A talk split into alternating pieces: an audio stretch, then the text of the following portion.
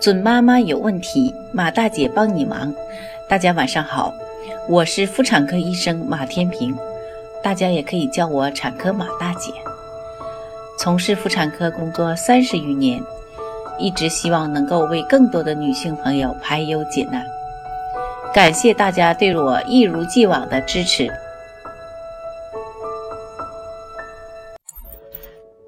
发烧应该是小宝宝最常见的症状了。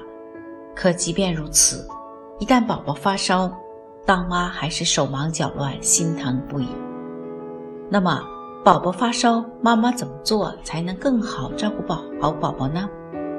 今天，马大姐就和各位宝妈学习一下怎么照顾好发烧的宝宝。一，体温多少算发烧？虽然每个孩子基础体温都不同，但从医学角度上来讲，当体表温度超过摄氏三十七度五时，就可以认定为发烧。比如腋温、额温等就属于体表温度，肛温则属于体内温度。二、用什么工具量体温？常用的测量体温的工具有水银温度计、耳温枪、额温枪和数字体温计。我们一般建议大家使用耳温枪。三，为什么不建议使用水银温度计呢？水银温度计是玻璃材质，里面含有汞，汞是一种有毒的金属，如果不小心弄碎了，容易划伤不说，孩子接触或误食汞都对身体有害。四，耳温枪怎么使用？先将孩子的耳垂轻轻向下、向后方微拉，确认耳道被拉直后。再把耳温枪的探头放进耳朵里，低声后即可取出。五，据说耳温枪没有水银温度计准确。只要使用方法正确，耳温枪的准确度和水银温度计是一样的。所以大家一定要记得把耳温枪的探头塞进耳道后再按开关。如果提前按下开关，可能会导致测量不准确。六。水银温度计绝对不能用吗？如果家里没有耳温枪，或因为特殊情况只能选择水银温度计时，在保证安全的情况下也是可以使用的。用之前呢，记得把汞柱甩到正常体温的刻度之下。测量体温时要照看着孩子，防止温度计掉落。用完及时收好。七。水银温度计怎么测量更准确？测腋温时，记得把腋窝的汗液擦干净。温度计放在腋下后，胳膊抬起来抱住对侧肩膀，这样夹得更紧，测出来会更准确。一般呢需要等待三到五分钟，提前取出可能会影响测量结果。八，体温到底多少度需要喂退烧药呢？一般来说。孩子体温在摄氏三十八度五以上，就可以考虑喂退烧药了。如果家长有热性惊厥史，或者孩子曾经发生过热性惊厥，那么建议大家在孩子发烧到摄氏三十八度的时候，就可以考虑给他服用退烧药了。九，体温到摄氏三十八度五一定要吃退烧药吗？体温不是喂药的唯一标准。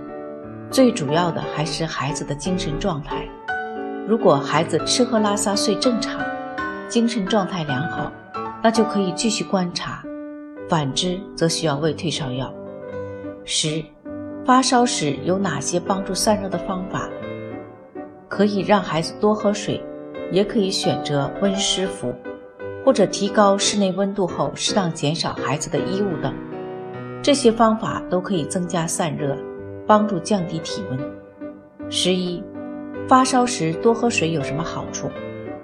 发烧时多喝水，可以帮助孩子通过多发汗、排便、排尿来增加散热，起到降温的效果。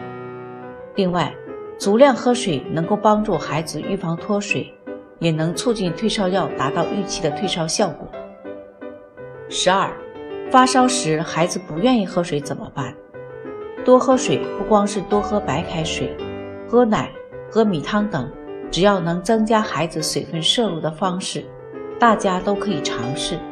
实在不得已的情况下，也可以给宝宝喝稀释后的果汁。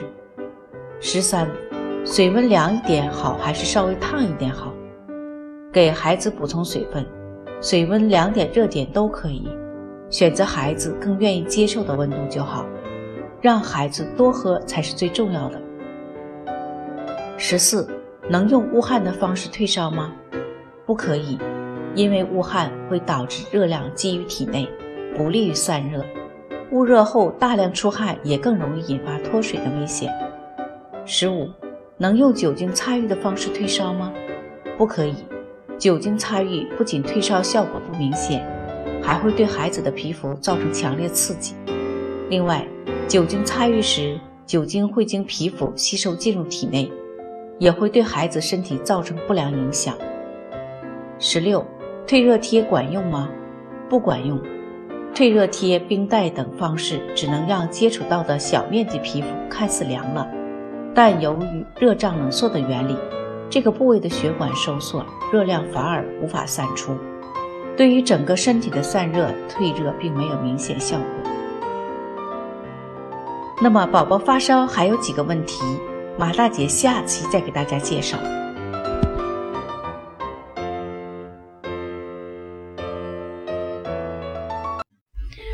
准妈妈有问题，请找产科马大姐。那么今天的分享呢，就到这里了。如果有孕育方面的问题呢，可以加我的助理微信“妈咪助理”，拼音呢就是 M A M I Z H U L I。好，我们期待下期再会。